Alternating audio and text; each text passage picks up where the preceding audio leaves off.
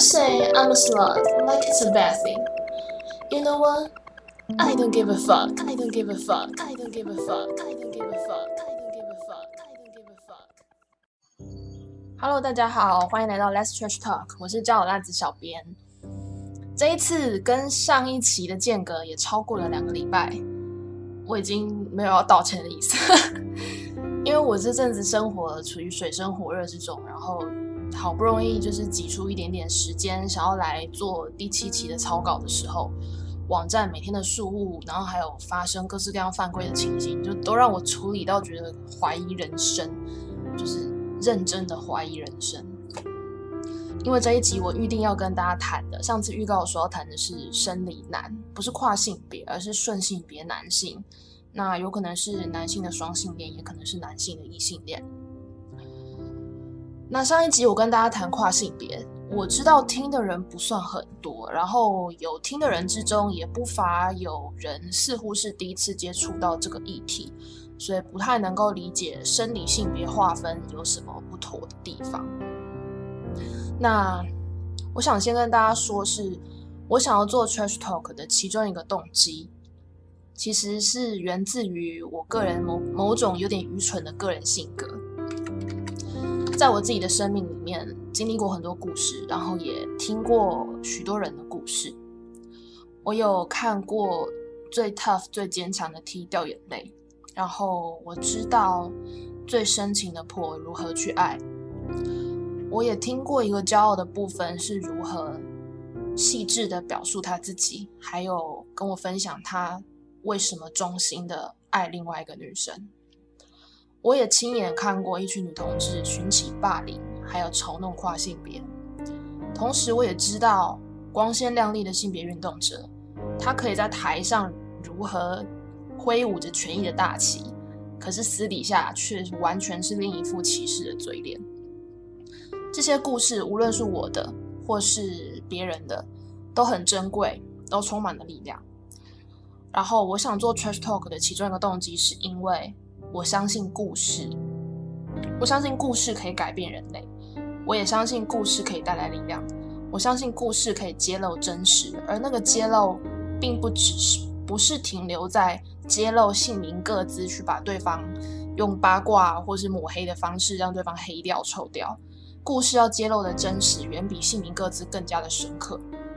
可是故事其实有很多的不确定性，而且故事。毕竟某种程度上是跟现实是有关联的，所以我在说故事的时候，我都必须不断的反省，还有审查，暴露自我而受伤的种种风险。我做 trash talk 是因为我想说故事，不过其实 trash talk 不会全部都是故事，因为毕竟我还是要拿捏隐私保护。如果我讲了太多太个人的故事，我可能就变成我透露了太多的自我，这样是会带来风险的。透露自我其实并不是很难，嗯，其实现在有太多网红都可以举例了，所以我其实不太需要举什么例子，就短暂的去吸引人气或是造神，其实不难，可是你要长久经营下去，然后踏踏实实的活下去，是最难的。好，OK，前言到这边，我今天会跟大家说几个跟生理男有有关的故事，最后会回归到上一集跨性别的部分，上一集跨性别。呃，在 True Talk 下面有一串跟跨性别有关的讨论，然后我在这一集后面会做一个总结性的回复。好，今天要跟大家分享的第一个故事是关于我的异男学长。我的学长是一个不折不扣的异性恋，可是他很性别友善，他的身材啊，就是嗯。因为我不是 gay，我不知道，但是我就是我身边的 gay 朋友都超级喜欢我的学长，就是觉得就觉得他身材很好什么的。然后我学长曾经某一次在某个场合，在一群 gay 的百般央求之下脱下裤子，然后我学长把裤子脱下来以后又赶快穿起来，那就说这个是我女友的。然后我不在场啊，但是我后来听在场的 gay 转述说，当时在场的 gay 们都露出了羡慕、嫉妒、无奈的表情。好，这是题外话。我跟我学长认识已经超过十年了，我的每一任伴侣，我学长全部都知道。我学长看过我对喜欢的女生大发花痴，然后也看过我假装很镇定，但其实很害羞的把女朋友介绍给他认识。学长也看过我为了女生崩溃大哭。学长在我被甩了以后，带我玩电玩，做种种阿宅会做的娱乐，然后让我散心。学长也会在我失恋的时候，喝得很醉的时候，让出沙发或床给我休息。应该说，学长他陪我经历过邱妙金笔下所谓人生最诚实的大学时期，那段时期里面的恋爱。然后学长跟我讲过一句话，我觉得当时听不是很能够完全理解，可是后来随着年纪慢慢理解。他跟我说：“你是我认识的最像一个人的同志。”我问他为什么？因为因为同志不就是人吗？什么意思？学长就说：因为你跟我很坦诚的分享那么多，很多他的同志朋友虽然说同志，可是其实不太会跟一个身为异性恋的他讲的那么深入。然后他听我分享我的感情世界、我的生活、我的生命，他觉得我的情感很真实。然后他知道，他透过跟我互动，他知道其实同志就是人，然后会发花痴、会吵架、会遇到人渣，同志就是。就是什么人都有，然后也会有各种的情感，也会崩溃。然后在每年的同志游行，我的学长不管他当时有没有女朋友，他几乎都是鼎力支持。那我跟学长因为这样子的友谊。所以有某一任我学长的异性恋女友曾经怀疑过我跟学长是不是有什么，因为对那个异性恋女性来说，她不太能理解世界上有生理男性跟生理女性之间存在有纯友谊。然后我跟学长听了就大笑三声，就是我们其实不会不太会为了这种这种就是 PPT 什么 O two 版上面草草莓玩的这种月经文 月经问题给什么回应，因为因为就是有的人不能理解是他的事，但是我们就是这样。学长他说，对他来说，我就像是他的妹妹。然后，其实他只是希望有人可以好好照顾这个妹妹。然后，在交友拉子草创的最开始啊，大概是第一年多的时候，一年多的时候，那一年同事大游行，我突发奇想，我想要号召人手组传组成一个宣传游击队，就是可以在游行队伍里面发放传单，跟大家介绍交友拉子这个网站。其实目的是因为有人抱怨说，哎，怎么网站上人那么少？所以我其实是想要透过这样的推广方式，让大家知道有这个网站的。但是你要发放传单，你需要人手啊，你需要经费啊。可那时候什么都没有，所以我其实就在网络上面，就在网站上面贴了公告，就是希望可以的人、有时间的人、愿意的人来帮忙。但很可能是因为那是网站草创之初，不是那么多人知道，再加上宣传。发传单其实是需要露脸，虽然我有我有拟定还有安排一些如果需要露脸会被问的问题，就我都想好了。可是问题是，可能大家觉得担心还怎么样？总之，我在网络上公开征求协助的时候，我等了一个多礼拜，完全没有任何人愿意回应我。其实那时候还蛮伤心的，因为。讲到情侣友善啊，在网络上面嘴炮，或是讲到说应该要有约炮的权利什么之类，就都呼声很高的，很多人分享，很多人支持。可是真的要做事，就通通都不见了。我是说，我我不是说现在，我是说有这样子的状况，不是全部，但是确实是有这样子的状况。而且其实女同志社群长期以来也一直被批评说，女同志这种生物呢。尤其在台湾，就是在同志权益、同志运动或是性别团体里面，你会看到单身的时候，大家就就都会站出来。万站出来的话，就是要一对要讲好的。如果分手，你就看到哎不见了，或者说死会，但是感情很好，也就不见就消失了。就是就是呃，一个女同志她要参与社会运动，或者是参与她想做的什么事情，是很少有跟感情完全无关，就一定都会有纠葛。这样好了，扯远了。总之，我记得当时没有任何网络上的人愿意出来协助我，只有两位我身边的朋友有表示愿意协助。然后呢，非常刚好的，这两位都不是女同志，其中一位是个人是偏异性恋的女双性恋朋友，她跟我说她愿意协助设计传单。然后另外一位就是我的学长，就是一个万恶的顺性别异性恋生理男。我的学长说，他愿意无条件赞助好几千元，补贴传单印制还有相关的花费，因为他就是支持情侣友善的理念。我要说的是，在其他所谓主流女同志对于交友拉子办活动需要协助毫无反应的时候，我的学长，一个顺性别异性恋生理男性，他没有在这个网站获得任何的好处，他甚至几乎没有上过这个网站，但是他就是无条件的支持。好，你以为故事到这里结束了吗？没有，我还要继续讲。我的学长他是一个有 sense 又友善的异性恋，然后他也是一个懂得尊重他人的好男人。我很喜欢跟我学长分享我的生活。我曾经带我的学长跟我一起去某家知名的 gay bar，然后那家 gay bar 没有限制生理性别。其实一般会限制生理性别的大多是女同志的场域，男同志的场域比较少。所以那间 gay bar 平常就会有双性恋啊、异性恋或者生理生理女性到 gay bar 里面玩，就是都很常见这样。当然，主要还是以 gay bar 来以 gay 为主啦，女性或是双性恋、异性恋还是还是比较少，但不是没有，他们也没有特别限制。那我学长那天陪我去，大家喝酒喝得很开心，在 gay bar 前方的舞台突然就开始了表演，然后我们就凑上去看。那天人有点多，所以有点挤。就在这个时候。很可能我学长长得真的很受 gay 欢迎，有一个男同志呢，就趁着人很挤的时候，突然抓住我学长的屁股，然后吻了我学长。那我学长第一反应是错愕，就是他没有料到他会遇到这种事，可是他没有生气，他也没有批评对方，他只是很客气的跟对方说不好意思，我有女朋友了。你们知道那一名抓人家屁股还要吻吻人家的男同志他怎么怎么反应吗？他立刻变脸，然后对我学长骂说：“异性恋来这里干什么？”那一天，我跟学长都很不开心，因为我认识学长，我知道他是百分之百真心的善待还有支持同志。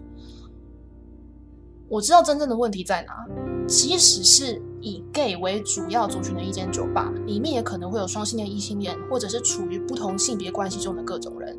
例如说，就算你真的是男同志好了，你有没有可能你现在真的就是跟一个女生交往？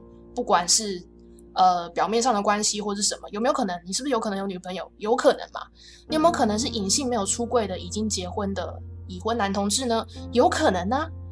所以你你今天先动手摸别人的是那个男同志。我学长其实很能够接受这是一间 gay bar，然后大家喝了酒都可能多多少少会想表达自己的情欲嘛，所以我学长他第一个反应他并没有批评对方形象，他甚至没有批评对方先出手的行为，我学长只是坦诚的表示说不好意思，我因为有女朋友，所以没有办法接受你的好意。这样子的婉拒其实只是单纯的表达自己的状态，我学长完全没有任何一句批评同志或是贬低同志的意思。反过来说，那个先出手的男同志，他大可以就是一句不好意思，然后事情就可以落幕了。可是他做了什么？他说异性恋来这里干什么？那一位先出手的男同志，他反过来质疑说异性恋不该出现在 gay bar。我觉得最莫名其妙的就是，假设我学长真的是百分之百男同志好了，难道一个男同志进到一间 gay bar 就必须接受其他所有男同志的示好吗？或者说，只要是男性，你进了这间 gay bar，你就会被默认是男同志，你就必须无条件的接受其他人摸屁股或是索吻，不能提出婉拒吗？这是什么道理？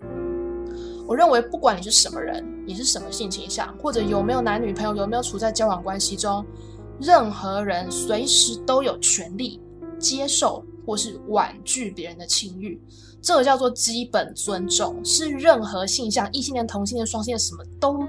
都应该要遵守，这叫做基本尊重。那一天，我学长很生气的跟我说：“这家 bar 有说异性恋不得进入吗？”我当下没有回答，因为我觉得很丢脸。我觉得严格来说，我也不是 gay，我是女同志。可是这家店里面的同志客人这种举止，让我觉得我带一个这么性别友善的直男学长来，一个跟我这么要好的学长来，却被这样对待，我觉得很丢脸。所以从此以后，我就再也没有去过那家 gay bar 了。好，第一个故事讲到这边结束。第二个故事其实主要跟大家分享的就是，我想我其实有时候不用讲了那么多。我说完故事，大家其实可以自己去思考，这种什么性用性倾向或者是性别去划分的这个东西，到底是对的吗？或者说，大家以为用性别或性倾向划分之后，就就不需要尊重别人了吗？这是怎么一回事？好，我现在直接讲到第二个故事。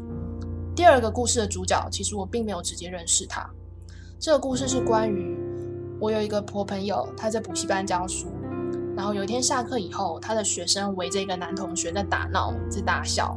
那我们我们就姑且称呼这个男同学叫阿汤好了。我先讲哦，就是我我所有 trash talk 里面所有提到的人名或都是化名，都不是真正的绰绰号、昵称或是名字。OK，他的学生围着男同学阿汤在笑闹，然后那些同学就对阿汤说：“所以你会肛交吗？”哎呦，这样好像很恶心的。那由于我的婆朋友其实他一向很关心性别议题，所以他听到关键字就猜想，很可能这个男生是因为性向所以被欺负，所以他就去问说：“哎，发生什么事？”然后那些围观的学生就说：“老师，老师跟你讲哦，阿汤喜欢的根本是他自己耶。”然后老师就一头雾水嘛。阿汤就说：“我才没有。”然后学生又起哄说：“老师，阿汤根本就是同性恋，他就死 gay。”然后阿汤说：“老师，我不是，我交的是女朋友。”然后阿汤就拿出手机给老师看，说：“老师，你看，这是我女朋友的照片。那个照片是一个带着笑容的可爱的 T。”其他学生指着这张照片嘲笑阿汤，说他是死 gay，说他是同性恋。阿汤又生气又无奈，然后他跟我的婆朋友说：“他说老师，我就是喜欢我女朋友这样，我觉得她这样很好看。其他人都喜欢那种女生。”然后阿汤就指着其他人手机里的那种网络真美图，阿汤说：“那些我都不喜欢。”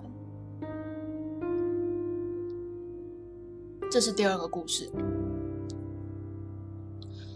第三个故事也是跟阿汤有关，是阿汤的女朋友。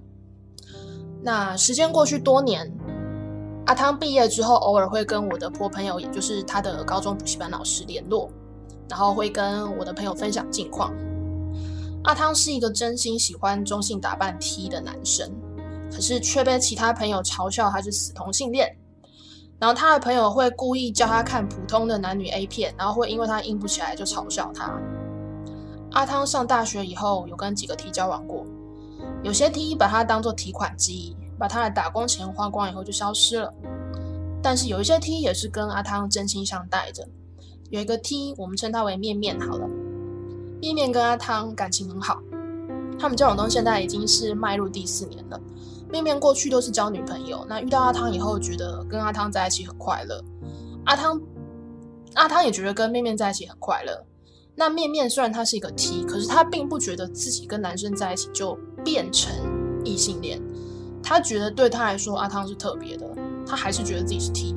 然后他也他并不觉得自己的性别认同必须要符合大家的通俗定义，也不想要因为跟阿汤在一起很快乐。就非得往自己身上贴双性恋的标签，他就是觉得自己是 T。好，面面有尝试过，他知道拉子圈其实对男生很感冒，所以他在带阿汤出席参与他的社交活动的时候，不管是他的异性恋朋友圈或是拉子朋友圈，面面都会先跟朋友沟通。可是他过去的拉子圈朋友都嘲笑他。或者把他当成叛变者，他的拉子圈朋友会在日常互动中有意无意的排挤他，嘲笑他不够 T，或者暗示他反正你就是跟我们不一样。相较之下，面面其他的异性恋朋友虽然不太懂 T 或是双性恋什么，反而那些异性恋朋友并没有多批评面面，也没有排挤面面。所以你想人会怎么做？你会一直跟一直伤害你的人在一起吗？所以最后面面就渐渐的跟原本的拉子朋友疏远了。然后呢，那些拉子朋友就说：“看吧，面面就是转性爱男人了。”最后还是跟那些异性恋混在一起，跟男生在一起就不叫做 T，他还装什么 T？面面觉得难过又生气，可是他不知道该说什么才好。他很累了，所以他也不想说了。这是第三个故事。第四个故事。呃，我想跟大家分享的这个故事是一部电影，所以接下来会有剧透。如果不想要被剧透的话，就不要看，不要听，先去找来看，再来听一下。好，我要开始了。这一部电影它是二零一零年上映的，它的中文译名叫做《巴黎舞男》，舞蹈的男人那个舞男，巴黎舞男。它是改编自某个法国女作家在一九七二年完成的同名小说，然后。这个小说当年，因为它是一九七二年嘛，出版的时候，因为内容详细的描写了女同性恋之间的性爱，所以当时这本书是被查禁的。直到三十年后，也就是二零零二年，这一本被禁止出版的小说才可以再次出版。然后将近四十年后，也就是差不多二零一零年的时候，作家本人担任导演，才把这个小说搬上了大荧幕。在这个作者兼导演的序言里面，他是这样讲的：他说，这部电影献给所有走过那个备受歧视的年代而全身而退的女同志们，也献给我爱的美丽旧时光。好，这是一部小众电影，而且有一些时间呢，算是旧片了。以下会有剧透。这一部电影的主角是一个中性帅气的女同志，她的昵称是乔治。然后她以基哥拉的艺名，抱歉，这个地方是法文，然后我真的没有把握自己念得很标准，所以我就直接念中文翻译了。翻译就叫基格拉，他以这个艺名，这个基格拉意思在范文里面意思就是舞男，也就是我们这个电影的标题叫巴黎舞男。他以基格拉的艺名在法国巴黎的红灯区闯荡，他只接女客，女人全部都爱他。然后电影里面最撩人的一句台词就是这个：乔治会说，如果你决定今晚要让女人来爱你，就来找我。然后我接下来会在 Trash Talk 的文章里面放下几张电影剧照，我相信大家看到主角就可以理解我是如何的心花朵朵开。尤其当我知道他手上拿的那个眼镜蛇手杖曾经被拿来做什么之后，我就再也没有办法直视那个眼镜蛇手杖了。好，我看那部电影的时候是二零一一年，那时候我还是个年轻的小拉子。乔治这个女同志主角，她身上有着大部分同志都经历过的几种伤痕，包括原生家庭的折磨，还有拉锯。那在电影里面就是。母她的母亲不愿意拥抱她，然后父亲也没有办法认同她的中性打扮，没办法认同她的生活。然后乔治也遇到了女人之间的各种爱恨情仇纠葛，就是乔治在巴黎红灯区里面欢畅生活的一切。乔治也面对过失去刻骨铭心挚爱的这样子的伤痛，乔治的初恋情人自杀了。然后乔治也经历过沉溺在性爱里面，然后想成为欲望或是性爱中的主导者，然后同时感受到距离还有迷惘，就是各式各样同志会经历的几种创伤。当时我还蛮年轻的，可是以上我刚刚说的那些部分，其实身为一个同志，应该多多少少都能够理解。不过电影里面有一个部分是七年前的我完全看不懂，但是我现在看懂了。那是什么片段呢？那个片段就是乔治。跟男人上床，并且怀孕生子。我记得那个时候跟我一起去看电影的是好几个辣子朋友。大家会去看那个电影，是因为听说女主角超帅，然后说哦，女同志的电影主角就很帅，呢就跑去看，就大家都这样子。我们没有意预料到进了电影院之后会看到这种异性恋桥段。主角很帅，不过大家都很错愕，就因为太错愕了，所以你知道吗？出场的时候没有人针对。这个问题讨论，没有人提出问题说为什么一个帅 T 居然跑去跟男生上床，还怀孕，而且生小孩下来，最后还没有留下来照顾小孩，没有人讨论，因为怎么想怎么奇怪，这 T 怎么可以跟男生上床，上床了还怀孕？既然怀孕了，怎么没有自己养小孩？当时我太年轻，人生经验也不够，也没有能力去解读电影。然后当时跟我一起看电影的那子朋友，也没有人敢讨论这个令人尴尬又冲突的话题，所以我们出了电影院之后，我们就是面面相觑，然后就说：“嗯，主角好帅。”然后没有人敢讨论，然后就散场了。这样。好，过去这些年，我可以说我终于懂了那个桥段，因为那是一个自我认同还有自我完成的重要过程。乔治之所以是乔治。就是因为，即使他跟男生上过床，她怀过孕，她生过小孩，她永远是那个帅气的吉格拉。他知道自己是谁。如果性别认同是一种性器官被不同东西进入过就必须随之改变的东西，那我们到底在吵什么？一个 T 跟女生上床，一个 T 喜欢攻或喜欢受，或者他跟男生上床，都不会改变他认同自己是 T 的事实。只要他认为自己是 T。他就是 T。如果他认为自己不能被二元性别所定义，他就是一个中性的存在。我换一个例子讲好了，难道一个女人使用了情趣玩具之后，就必须把自己的恋人改成按摩棒吗？或者她必须把自己的性别认同改成恋物癖吗？而且就算是恋物癖又怎样？你跟谁发生关系，你跟谁交往，你都不需要急着往自己身上贴标签。而且各个标签，不管是性向的标签、喜好的标签，标签跟标签之间，并不是完全不能跨越、没有模糊地带的楚河汉界。一个人对于标签拥有自己的诠释，却有其他人跑出来指正他这样不对，这样不对，那样不对，你这个标签不是这个意思啊，应该这样讲才对啊。这种行为仿佛就像是要求所有人在人肉市场上面都必须遵照某一种统一标签规则。我都觉得说，你以为你在搞 CAS 肉品认证吗？到底是在搞什么？好。这部电影《巴黎无难》，它的尾声有一个片段，也是当年我看不懂，可是现在回想起来让我最感动的部分。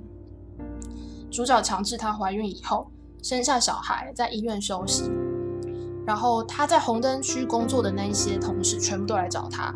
那群同事讲通俗点，都是一群不男不女的奇怪的人，有娘娘腔、花枝招展的男人，然后也有穿西装、梳油头的 uncle T，大家带着鲜花跟礼物，开开心心的到医院探望。然后一柜台的护士看到就是一群怪咖跑进来，就是一脸错愕，然后就问说：“你们要找谁？”然后那个 T 就说：“我们要找乔治。”然后护士就说：“嗯，我们这边没有乔治，我们只有某某小姐。”然后那个某某小姐就是乔治原生家庭帮他取的女性的名字。然后其中一个同事 Uncle T 就笑着说：“不，我们不是这么说的，我们都叫他乔治先生。”然后这两口梯，就这群人就抛下了不知道如何应对的护士，就一群人涌入乔治休息的房间，大家唱歌跳舞庆祝。然后乔治看着自己的同事跟朋友，虽然在电影里面乔治总是很冷淡、很犹豫，可是这时候他露出笑容了。我在很多年之后才看懂了这个片段，因为这些朋友没有一个人对乔治说教、质疑或是指点，乔治的同志朋友全部都尊重乔治的认同。无论到哪里，都叫他乔治先生。只要乔治认同自己是乔治，对他的朋友来说，他就永远是乔治。而且没有人因为乔治做了不同的尝试跟选择，就排斥或是质疑乔治。没有人嫌乔治不够踢，没有人说乔治是背叛者，没有人说这种幼稚言论。大家都真心的为乔治感到开心，因为乔治永远是他们的朋友。好，这是我要说的第四个故事。我相信讲到这边，其实我要讲的故事应该某种程度上已经解答了我前面提出的某些问题了。接下来我要讲第五个故事。第五个故事是叫拉子网站曾经的一个使用者。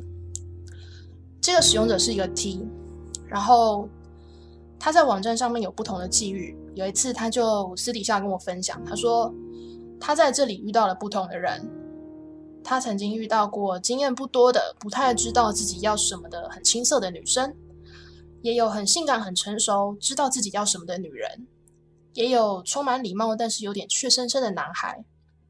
他说，跟这些不同的人相处，即使相处的时候有些互动不见得这么开心，不见得这些这么满足，但是他知道，他说他从这个互动里面更清楚的知道自己是谁，自己喜欢什么。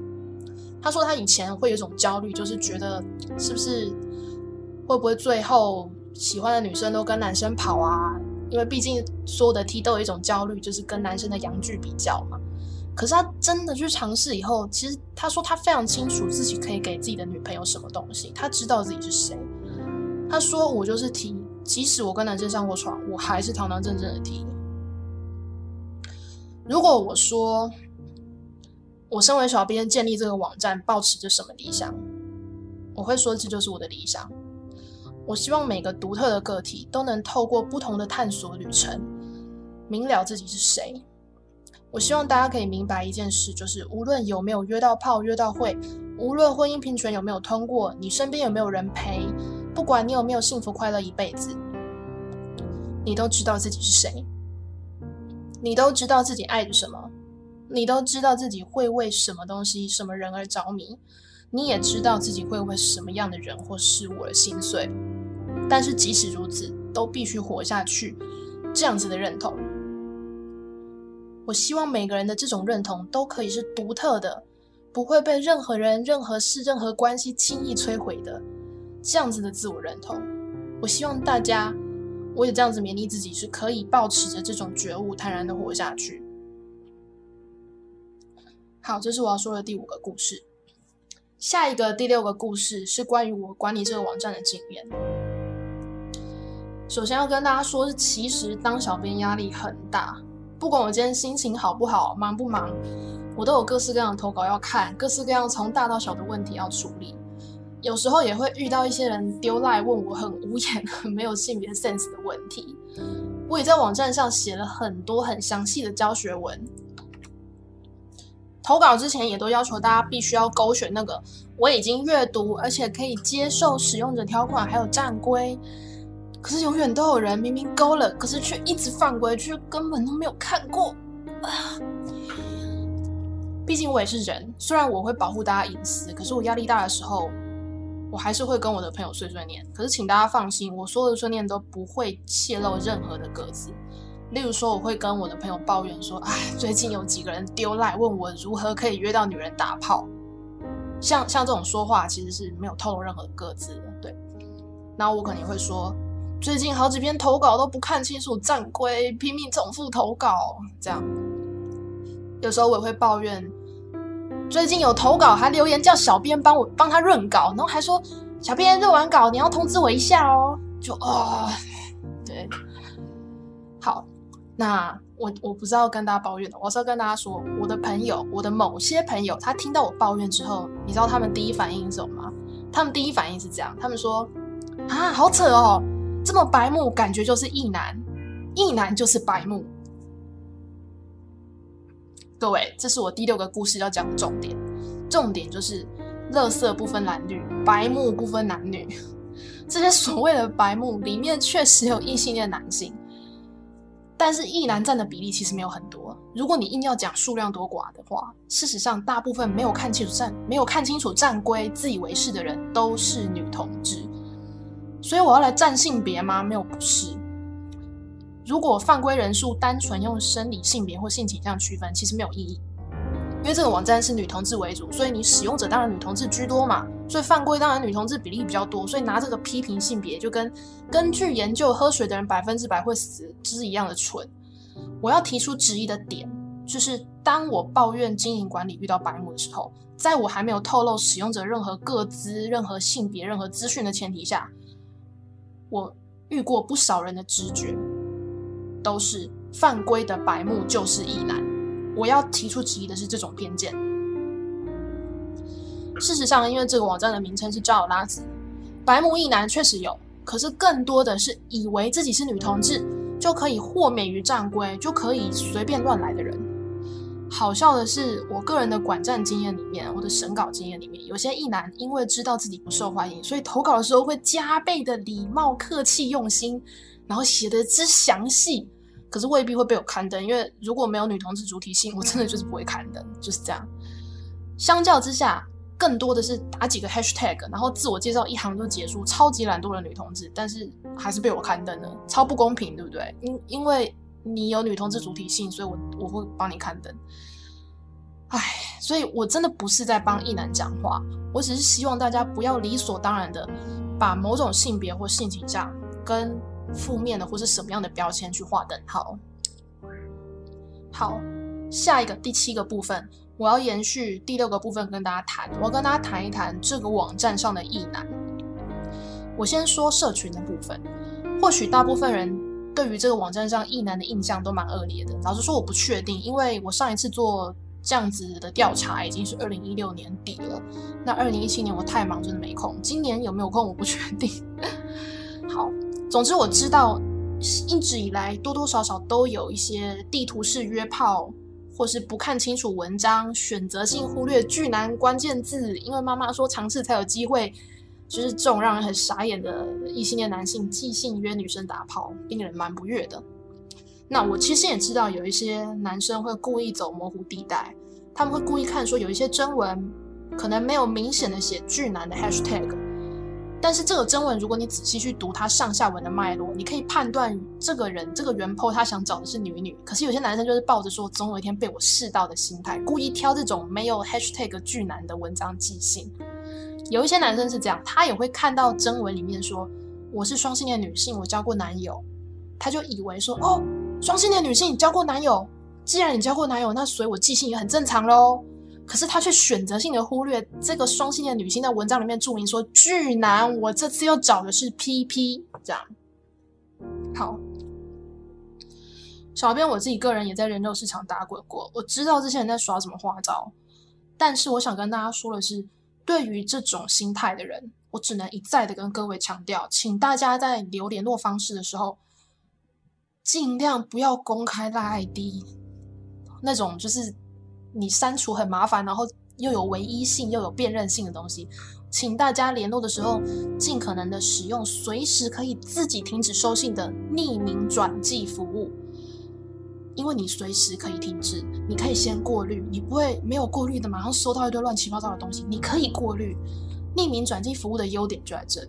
然后呢，大家不要浪费时间对白目生气，这种人他要浪费他自己的生命秀下限是他家的事。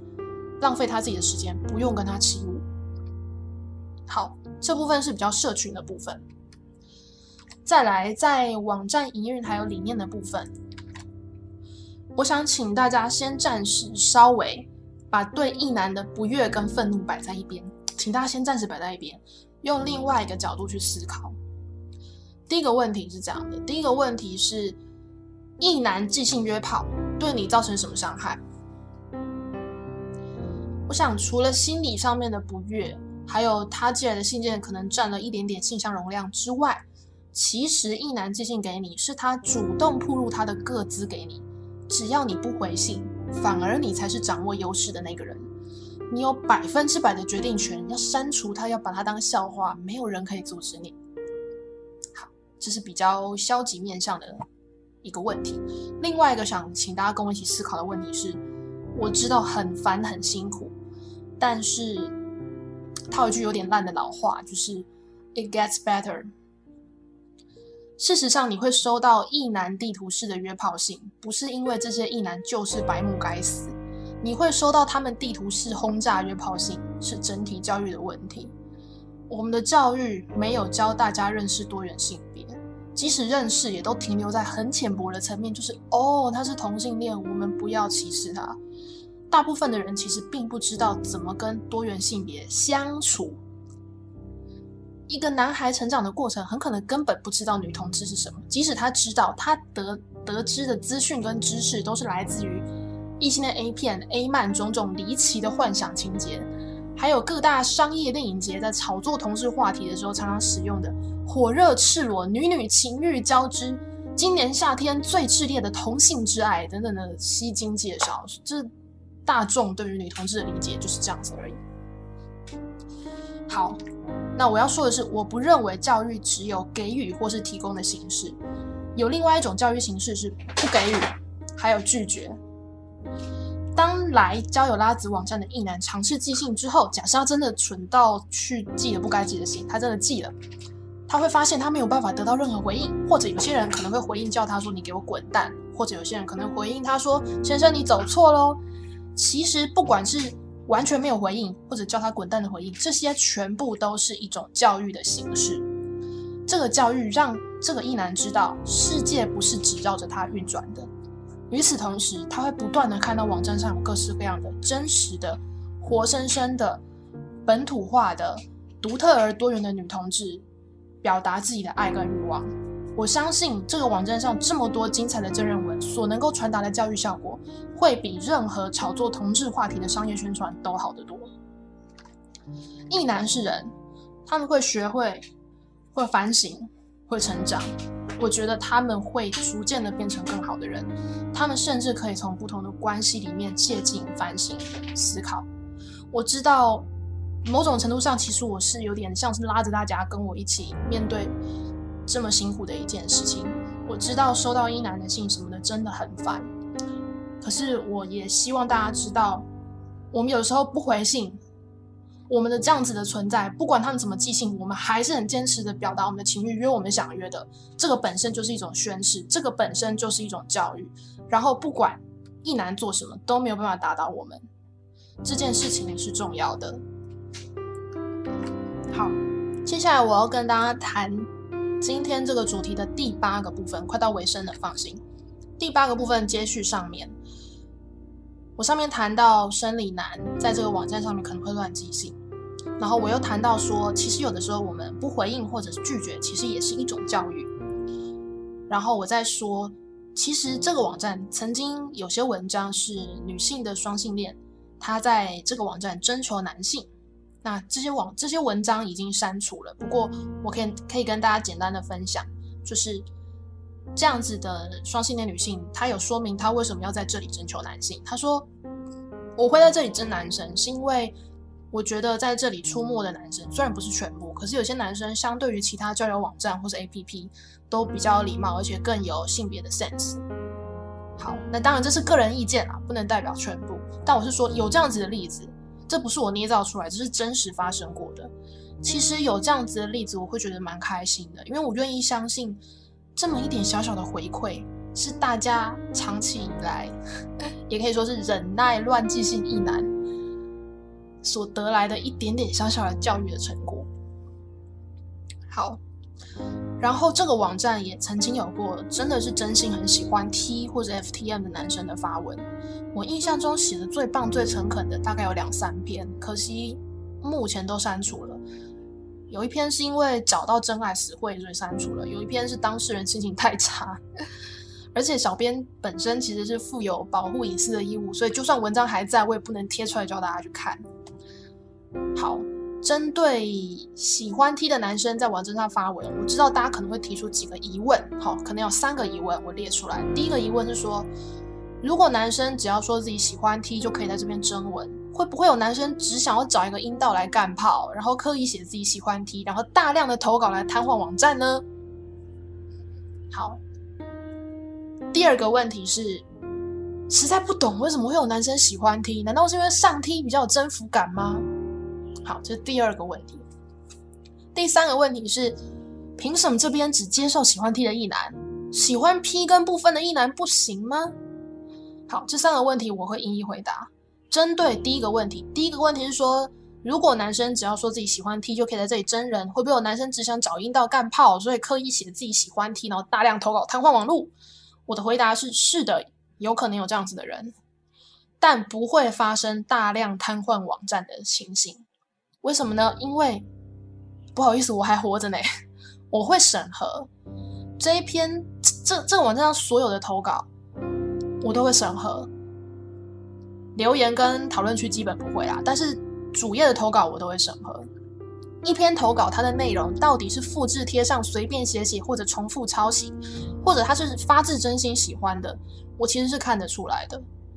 那如果有发生这样的情形，是突然出现大量的看似真的内心很喜欢听男生投稿呢？我会不会全部都刊登？我会适度的调整审核的标准，因为就现在的状况而言，这么真心喜欢听的男生。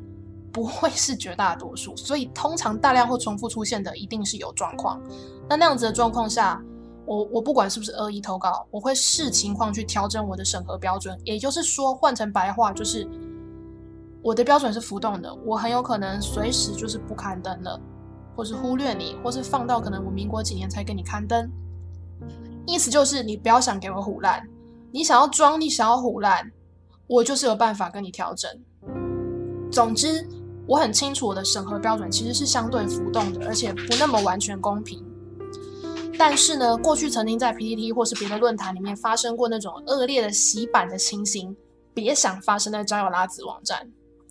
此外，有的人可能会担心说，可能会有少数一两篇冒用身份、存心恶意钓鱼的发文呐。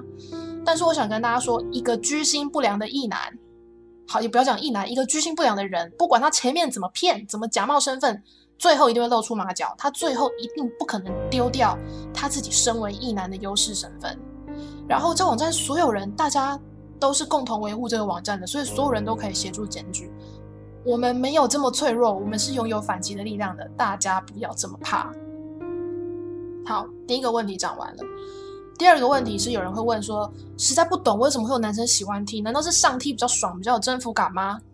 好，第二个问题，我想跟你说，其实你不需要懂，为什么呢？因为世界上其实有很多关系、很多喜好、很多情绪模式，是我们没有办法完全理解的。你如果不相信一个 T 他的状态跟他的模样可以被男人喜欢，那你相不相信一个 T 可以真心的被别人所爱？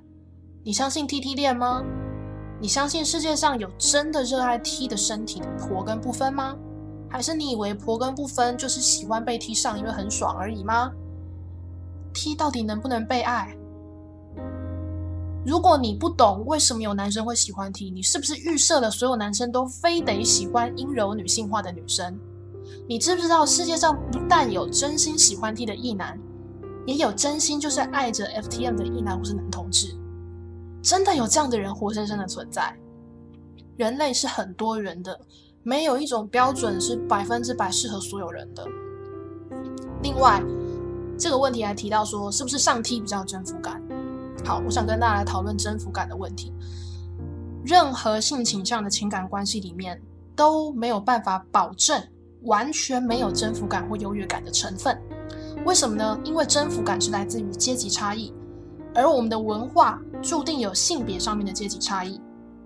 我我举一个例子问大家好了：一群 T 聚在一起讨论女人，这种场景，我相信应该大家多多少少有见过。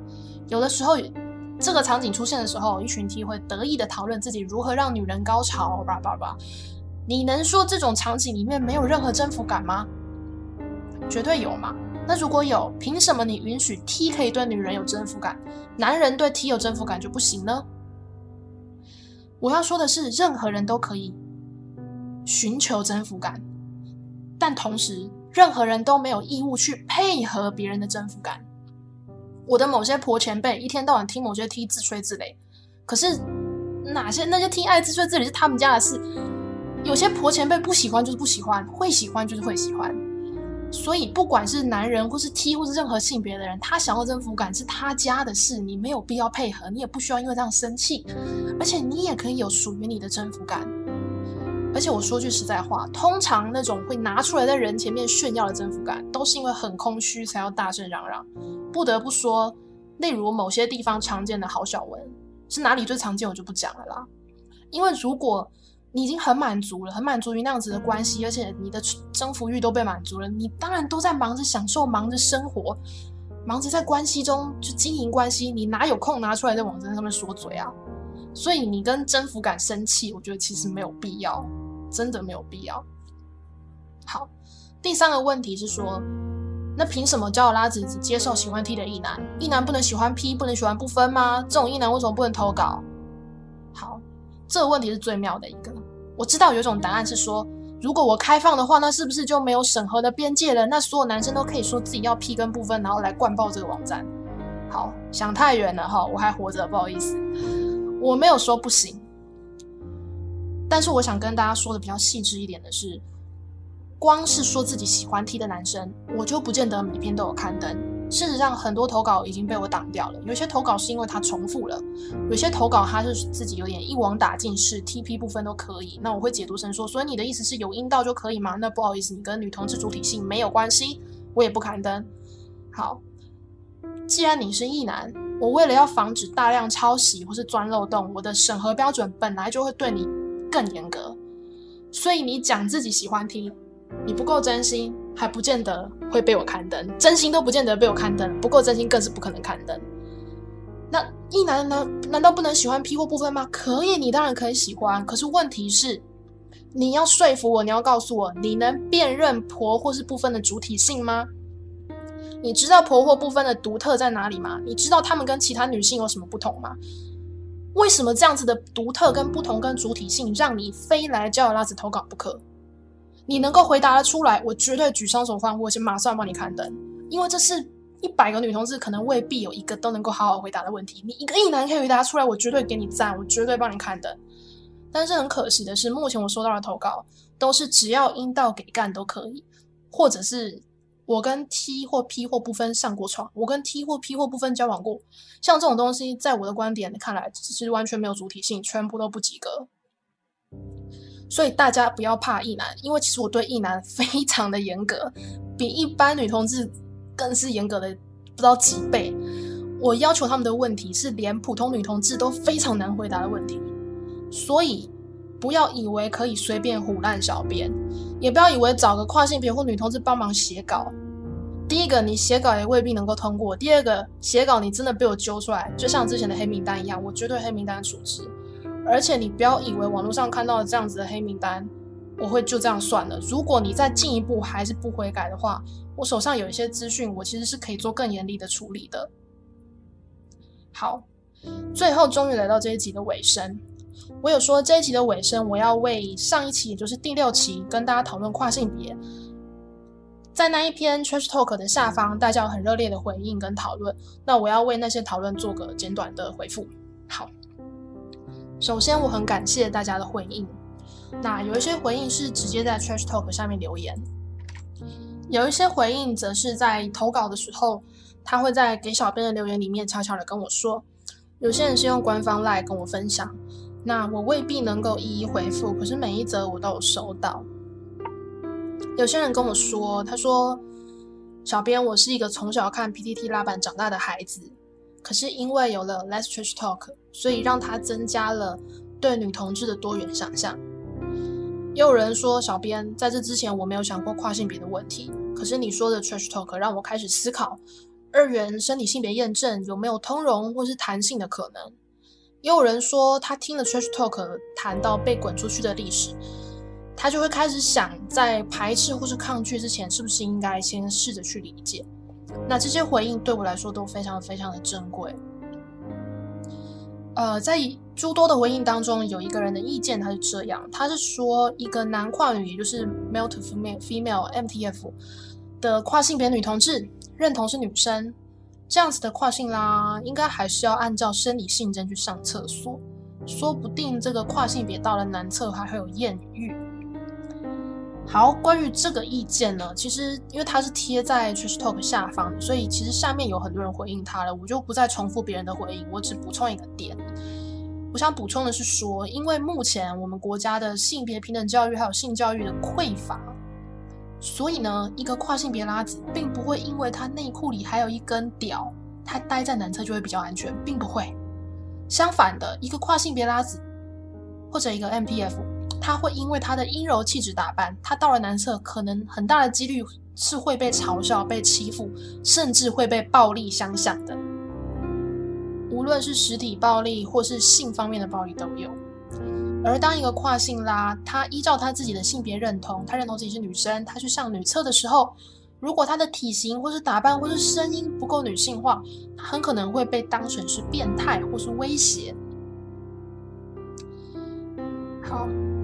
所以呢，呃，像有像这种说依照生理性征去上厕所，说不定有艳遇这样子的意见，我只能说，其实不是这样子的。其实跨性别就难在说，不管他到哪边，都几乎是都会受到伤害。好，那我相信大家既然是女同事，其实都一定都有过这样经验，知道或是自己本身遇过，就是如果一个很 man 的 T，他在厕所常会被侧目，有的时候甚至会害别人走错厕所。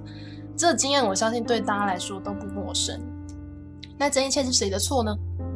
其实不是跨性别的错，而且我也不认为这样的情形应该是这样的情形不应该建一个性别平等厕所，然后指定跨性别去上。因为性别平等厕所不是一个怪胎隔离区。问题在于说，所有的厕所，不管男厕女厕、性别平等厕所，所有厕所都不应该发生嘲弄、欺负、暴力、伤害。厕所就是上厕所。或者是其他的好事不一定，但是就是不应该发生嘲弄、欺负、暴力、伤害。而一个人类，不管他穿什么衣服、留什么长度的头发、内裤里面是什么生理性征，都不应该伤害别人，也不应该在事件发生之前就预设任何人一定是暴力犯罪加害者。我想请大家回头看看第六期《亲爱的跨》里面我提到的几个故事，有 A 子、B 子、C 子，还有我的 FTM 妈吉。大家记得 A 子吗？A 子他在厕所排队，他没有伤害他人，他没有骚扰他人，可是呢，却有人对他叫骂，并且在社群网络上说 A 子是变态，说他是威胁，有人这样抹黑他，而抹黑他、叫骂、伤害他的人是生理女异性恋。然后 B 子呢？B 子是个关注女同志权益的跨拉，他协助架设女同志论坛，后来却被意见不合的其他女同志版主攻击原生性别，攻击别人性别的人是生理女女同志，攻击者是女同志哦。好，C 子，C 子上厕所被跟拍、被跟踪、被威胁，即使他拒绝对方，对方还是不善罢甘休。那一些跟拍还有威胁 C 子的人，是生理女异性恋。我的 FTM Magic 他因为遮掩第二性征，上课上体育课的动作就不太自然。其实我我上一期说就是大家沉默，其实我后来回想起来，老师曾经呵斥过他。沉默的是同学，呵斥他的老师，还有沉默的同学，全部都是生理女。然后跟 FTM 分手让他伤透心的，也是生理女。在我说的这几个故事里面，这些受伤的故事里面，所有的加害者全部都是生理女。你还跟我说异男好可怕，别天真了。你最爱的，你最放心的，会伤你最深。在这些故事里面，每一个加害者都是女人。可是我不是要占性别，我不是要跟大家说异男好可怕，女人都好可怕，那大家好怕怕都活不下去。这不是我的意思。我要说的是。伤害的确跟性别密不可分，每一个伤害都有很复杂的性别因素。可是伤害必须跟二元生理性别脱钩，因为伤害背后的性别因素是从社会到阶级到文化到成长背景错综复杂的，它不是单纯的二元生理性别可以解释的。如果大家的性别意识还停留在会发生伤害，就是因为他是生理男，女生比较安全，像这样子的思考，不但无法让我们免于伤害。相反的，还会造成更多的悲剧，造成更多的伤害。伤害绝对跟性别有关，但绝对不是因为他是生理男，他是异性恋，或者他是异男。这种诉诸二元生理性别、诉诸性倾向的方式，应该被淘汰了。好，在这一集的最后，我讲有点沙哑。如果我们今天一心只想追求幸福美满，如果我们只跟大家说同志要的不多，同志只想要跟一般人一样有结婚的权利，可是如果我们同志不愿意面对社群内部种种不公还有问题，我们没有办法停止伤害彼此。我们必须要细致的去面对伤害，面对社群内部多元的、独特的、不同的个体的差异，我们要面对我们自己犯下的错。我们要拆除我们给自己还有他人所设下的种种性别藩篱，我们才有机会真正的自由。好，我今天就讲到这边，这应该是有史以来时间最长的。好，下一期要讨论什么呢？呃，我目前有几个可能的主题。有可能谈管理心得花絮，也可能谈 T 婆文化，也可能谈同志忧郁，然后也有可能假设这一期大家讨论很热烈，有些未尽的议题的话，有可能下一集就延续着讨论跨性别的生理男，也不见得。就是我先保持一个弹性。好，很谢谢大家大家 参与到这边。OK，那我们下次见，拜拜。